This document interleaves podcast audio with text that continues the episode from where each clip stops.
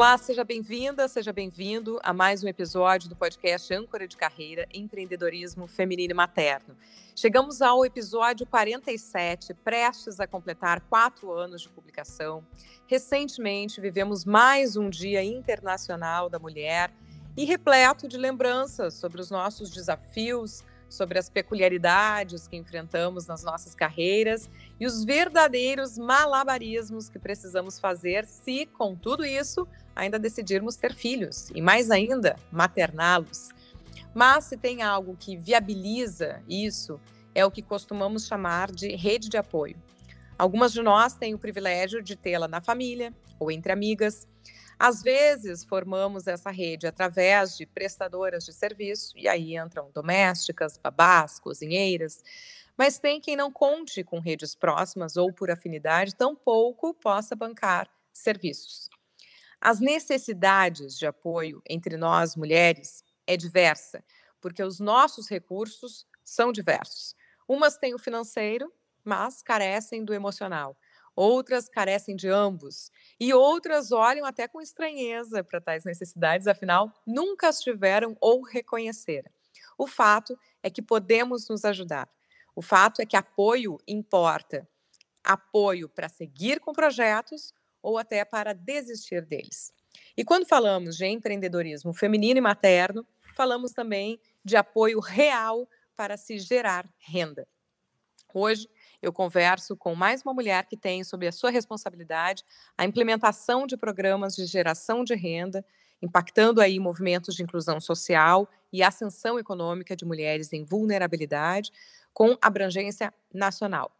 É a diretora executiva do Instituto Consulado da Mulher, Leda Beger. Olá, Leda, tudo bem? Olá, Sabrina, tudo bem? Nós estamos gravando online, eu falando de Porto Alegre, a Leda de Santa Catarina. Então, desde já pedimos desculpas a qualquer ruído que possa acontecer ou oscilação das nossas redes, mas em primeiro plano, o conteúdo e o que a gente pode aqui compartilhar. A Leda é administradora de empresas, especialista em gestão de recursos humanos, mais de 20 anos de experiência atuando em empresas de grande porte, em diversas áreas, e especialmente relacionadas à inovação e recursos humanos. Foi presidente do Conselho Municipal dos Direitos da Mulher de Joinville, em Santa Catarina, integrou o Conselho Consultivo da Rede de Mulheres Brasileiras Líderes pela Sustentabilidade, que é uma iniciativa do Ministério do Meio Ambiente. E por isso, que eu sempre trago assim para o pessoal, Leda, eu te pergunto, o que, que aconteceu ou que viveste que foi te levando por esta trilha relacionada aí à questão da mulher, à questão da sustentabilidade, da geração de renda? Olha, é uma soma de fatores. Acho que toda a nossa trajetória pessoal e profissional, ela está sempre um pouco misturada, né?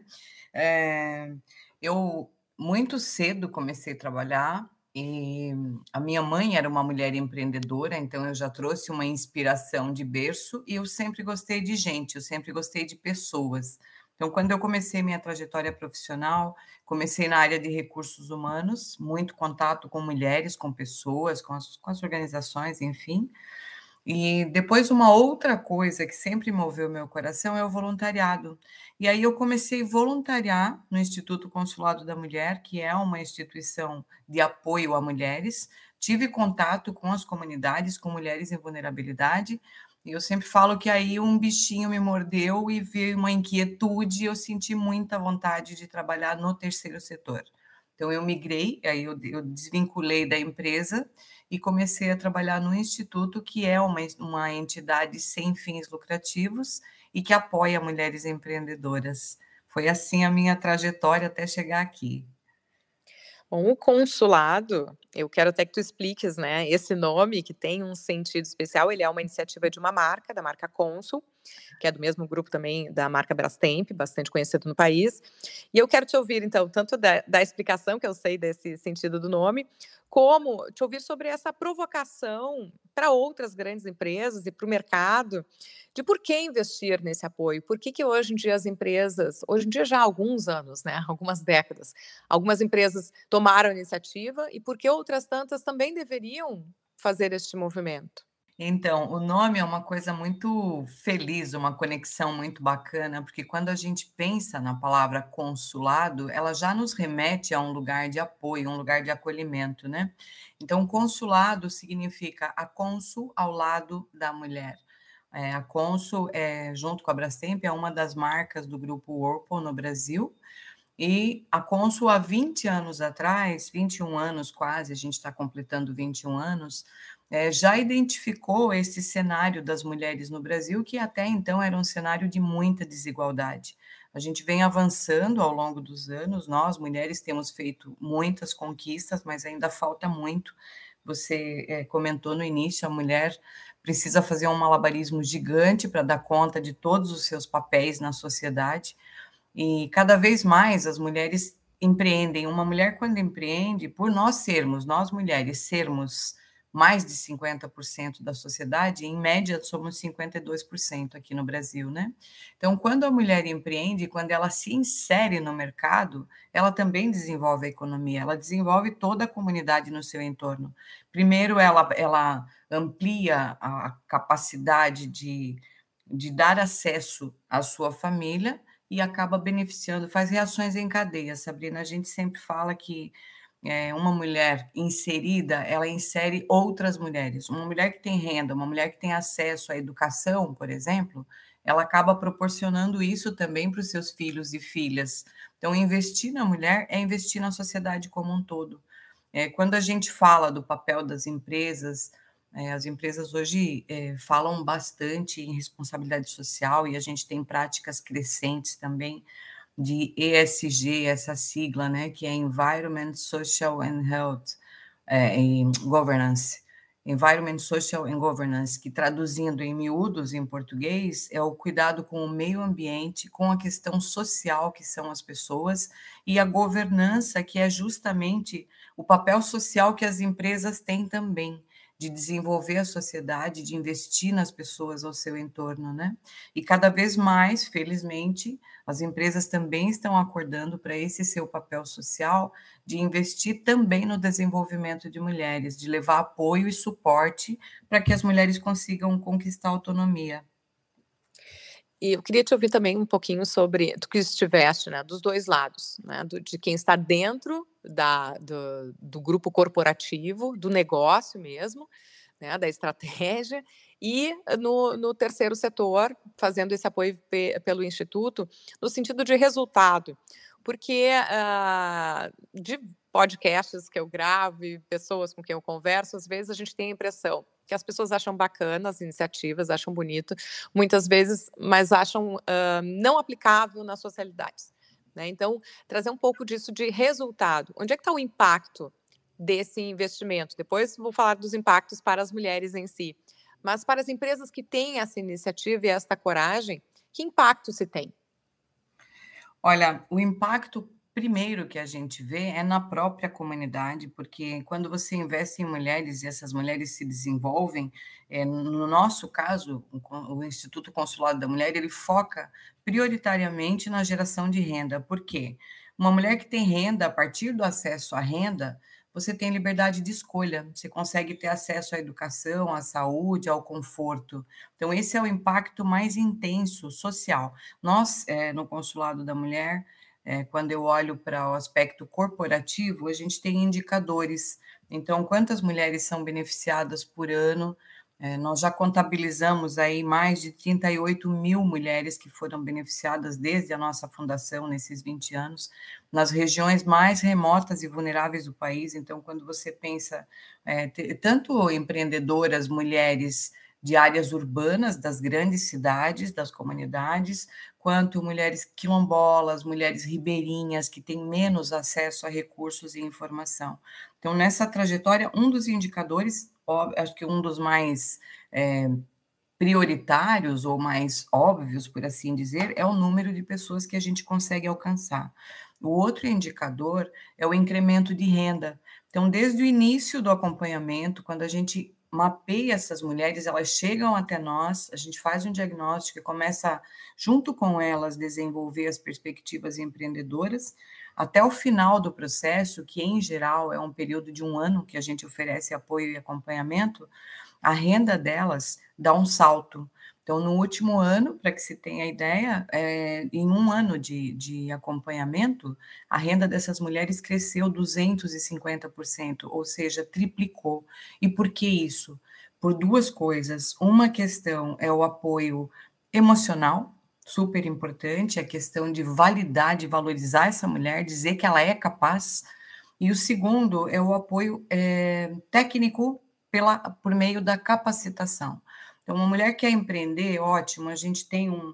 É, qualquer uma de nós, mulheres, você pode ter um insight empreendedor. Eu quero abrir um negócio, sei lá, pode ser no segmento é, de internet, de costura, de culinária, independente de qual segmento você escolha, a primeira coisa é buscar informações e capacitação sobre aquilo com o que eu vou trabalhar. Então, o Instituto Consulado da Mulher, ele oferece esta capacitação técnica na gestão dos negócios. Porque uma coisa muito comum também é a gente saber fazer muito legal alguma coisa. Eu tenho uma habilidade, eu tenho um talento, então eu sei falar bem, eu posso ter uma iniciativa empreendedora de interação com o público, posso ter um canal é, no YouTube, ou eu sei cozinhar muito bem, eu posso fazer bolos para vender. Mas gerir o negócio é um outro bicho. Assim, como que eu vou fazer para aquilo gerar renda, para aquilo chegar e alcançar o público que eu quero alcançar, para eu desenvolver clientes? Como é que eu vou fazer a gestão do marketing? Como é que eu vou fazer a gestão financeira? Como é que eu vou me formalizar para poder emitir nota fiscal? Então, a mulher empreendedora, ela passa por todos esses desafios. E aí Aí entra o Instituto Consulado da Mulher oferecendo essa capacitação em gestão do negócio. Na perspectiva é, da empresa, é, são mulheres inseridas, são mulheres que crescem também na sua liberdade de escolha e no seu poder aquisitivo, e que são pessoas que também vão é, é, consumir, que vão gerar desenvolvimento no seu entorno e nas suas comunidades. Obrigada pela clareza. Eu acho que conseguiste assim contemplar todos estes pontos de maneira muito clara. Me conecto muito com o propósito de vocês, porque este podcast uh, nasceu também de, de uma realidade que é a de muitas mulheres, de um empreendedorismo por necessidade.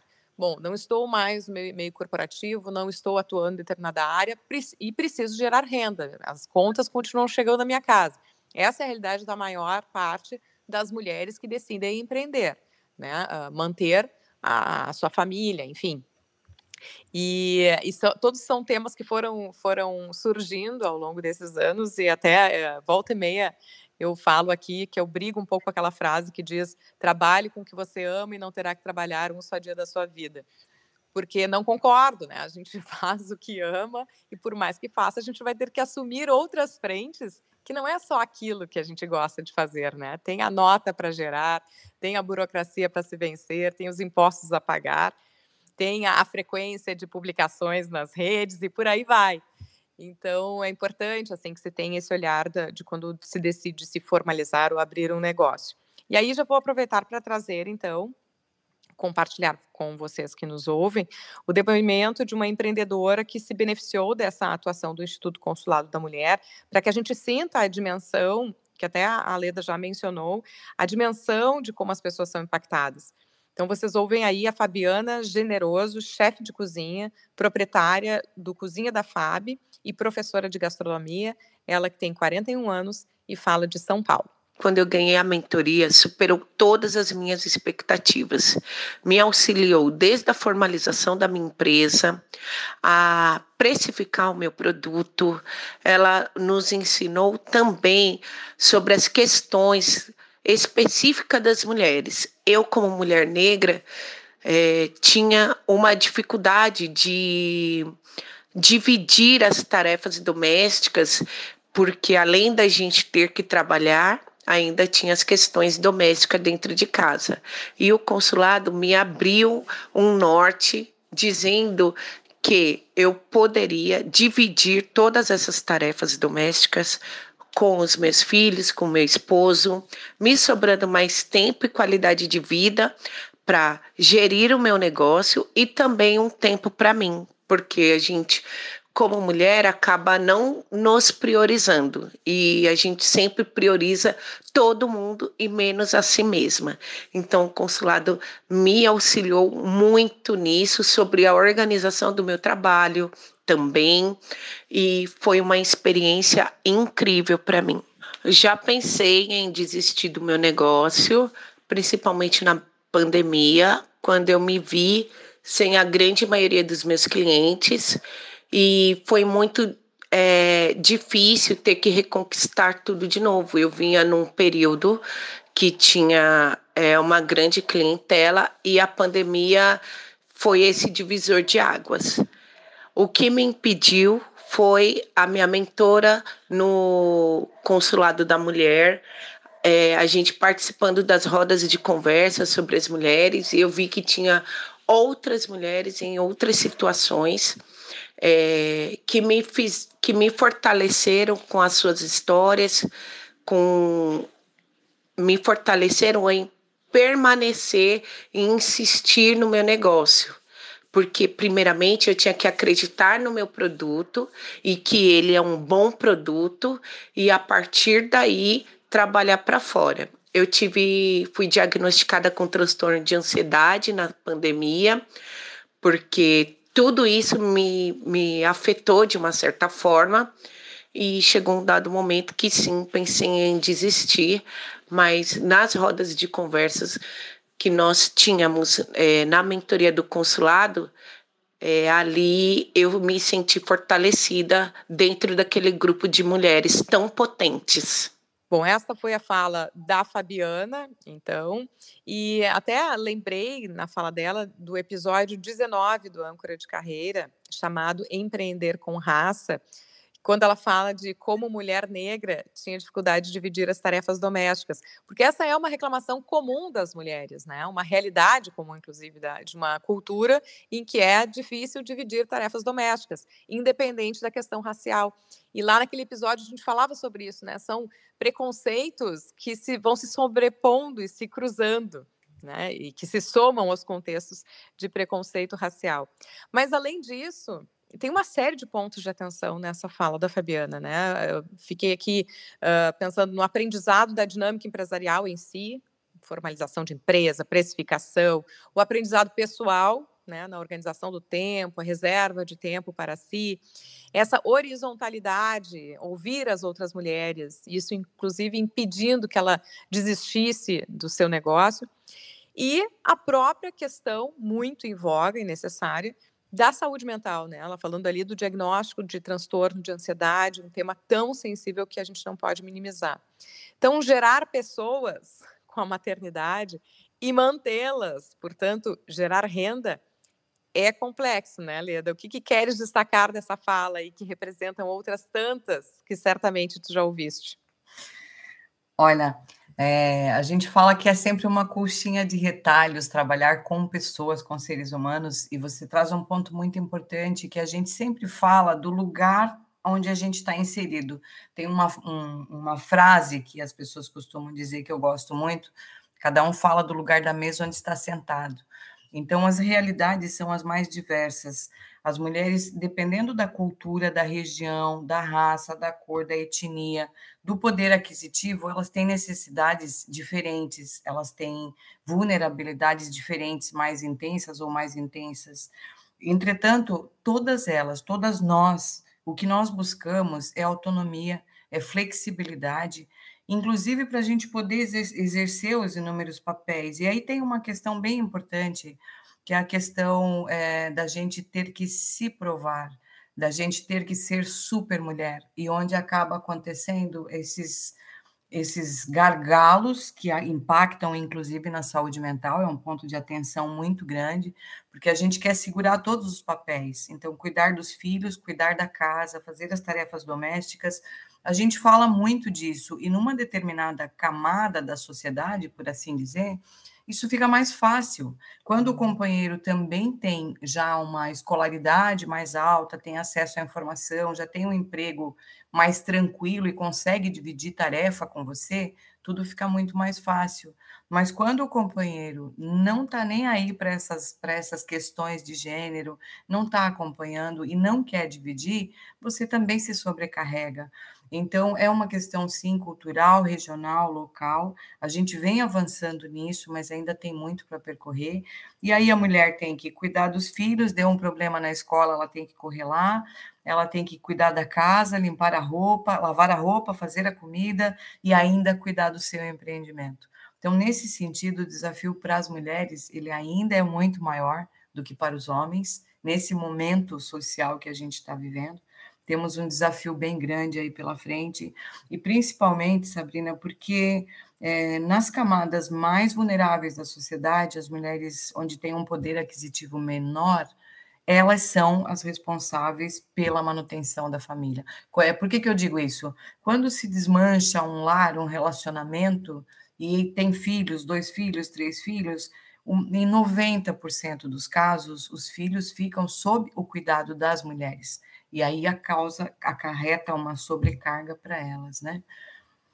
Acho que a gestão do tempo, é, o tempo para si mesma, uma das coisas que a gente trabalha muito com as empreendedoras que a gente assessora é os tempos de descanso, porque você vai com muita sede ao pote, você começa a empreender, você está apaixonada pelo seu negócio e você não quer parar nunca, você trabalha aí 13 horas por dia, 15 horas por dia, 20 horas por dia, porque empreendedorismo também requer não são só flores, né? Quando a gente olha, nossa, é empresária, uau, tá ganhando bem, tá se dando bem, mas quanto de ralação teve para chegar até ali?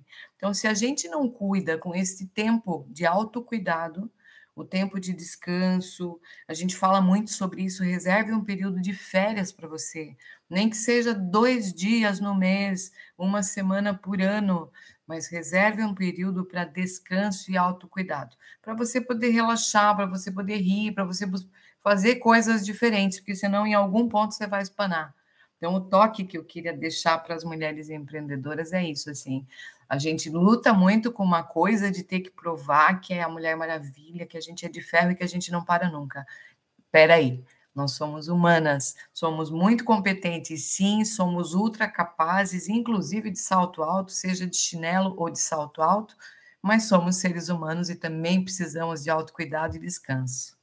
É uma luta de, de com os outros, né, de, de quebras culturais, mas uma, uma luta uh, interna, porque tem um pouco da postura da mulher mesmo, de querer assumir e fazer as coisas do seu jeito. Eu me lembrei de, de uma menção, uma vez, a um, provérbio africano que diz que é preciso de uma aldeia para criar uma criança, e alguém que mencionava cuidado para você não querer ser a aldeia toda, né? Porque tem essa, dis, essa disputa, uh, ou mesmo a abertura de espaços, buscar com os parceiros, com a família, com quem seja, uma distribuição, mas em primeiro lugar tem que se desejar, né? Esse, essa possibilidade de delegar. Tem, tem que se lidar com o controle também. É isso aí.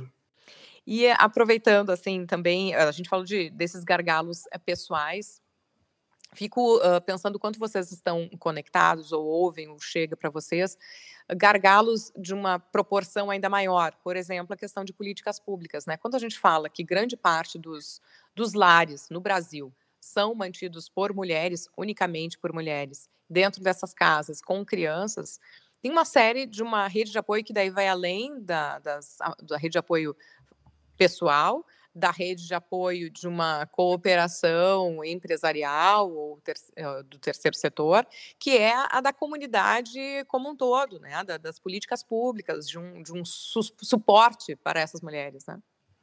Sim, aí são esforços que precisam ser somados, né? A gente fala que é preciso o apoio mútuo dos três setores da sociedade.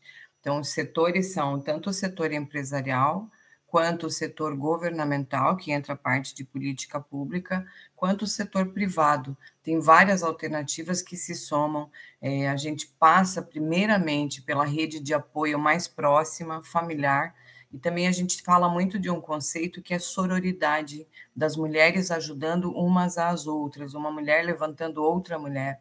Então, se é, eu acompanho, eu estou próxima de uma empreendedora que tem filhos ou que tem determinadas necessidades, a gente pode se organizar no tempo e uma ajuda que é a questão aldeia que você colocou, né?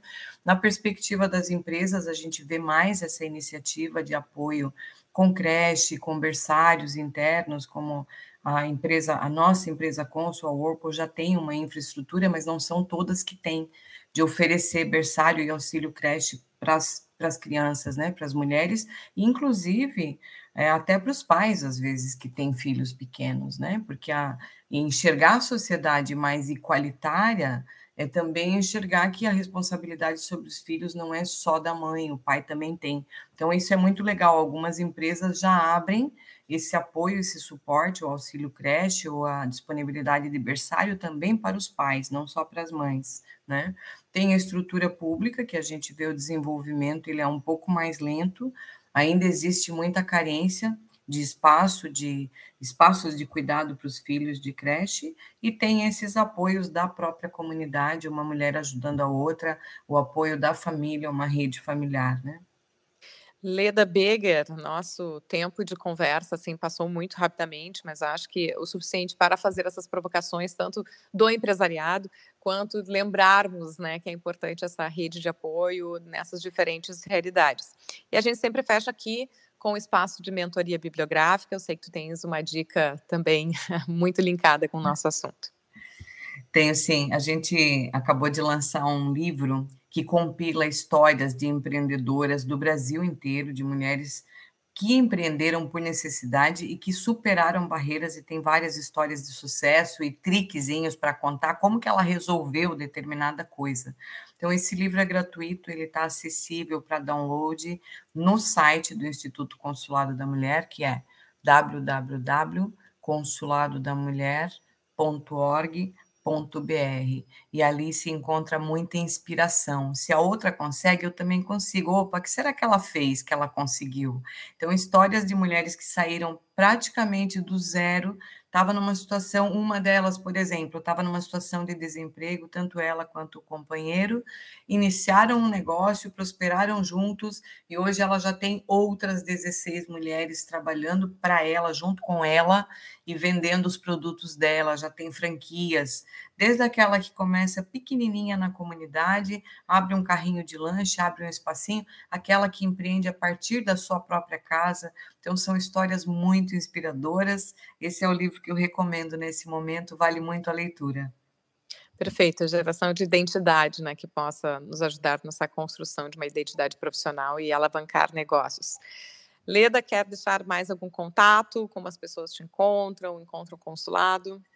As pessoas, as pessoas podem me contatar tanto pelo Instagram, que é super dinâmico, rapidinho, ou no LinkedIn, é Leda Beger, B-O-G-E-R, e o Consulado da Mulher, para quem busca apoio em gestão, assessoria, para quem está empreendendo, está começando e quer uma dica, procura pelo site, pelo Instagram também, que a gente está nas redes sociais, é Consulado da Mulher.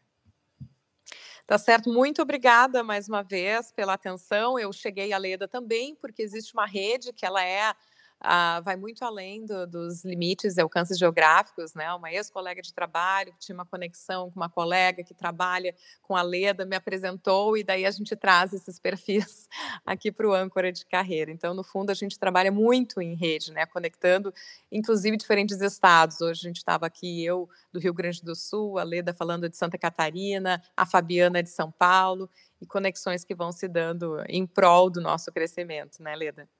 É isso mesmo, mulheres fortalecendo mulheres. Muito obrigada, Sabrina, pelo espaço e pela oportunidade de partilhar. Partilha é uma boa palavra que gosto muito, e a você que nos escuta também, que tem escutado este podcast de diferentes pontos do Brasil e de fora dele. O que eu sempre digo aqui é: se curtiu o conteúdo, compartilha. Até o próximo!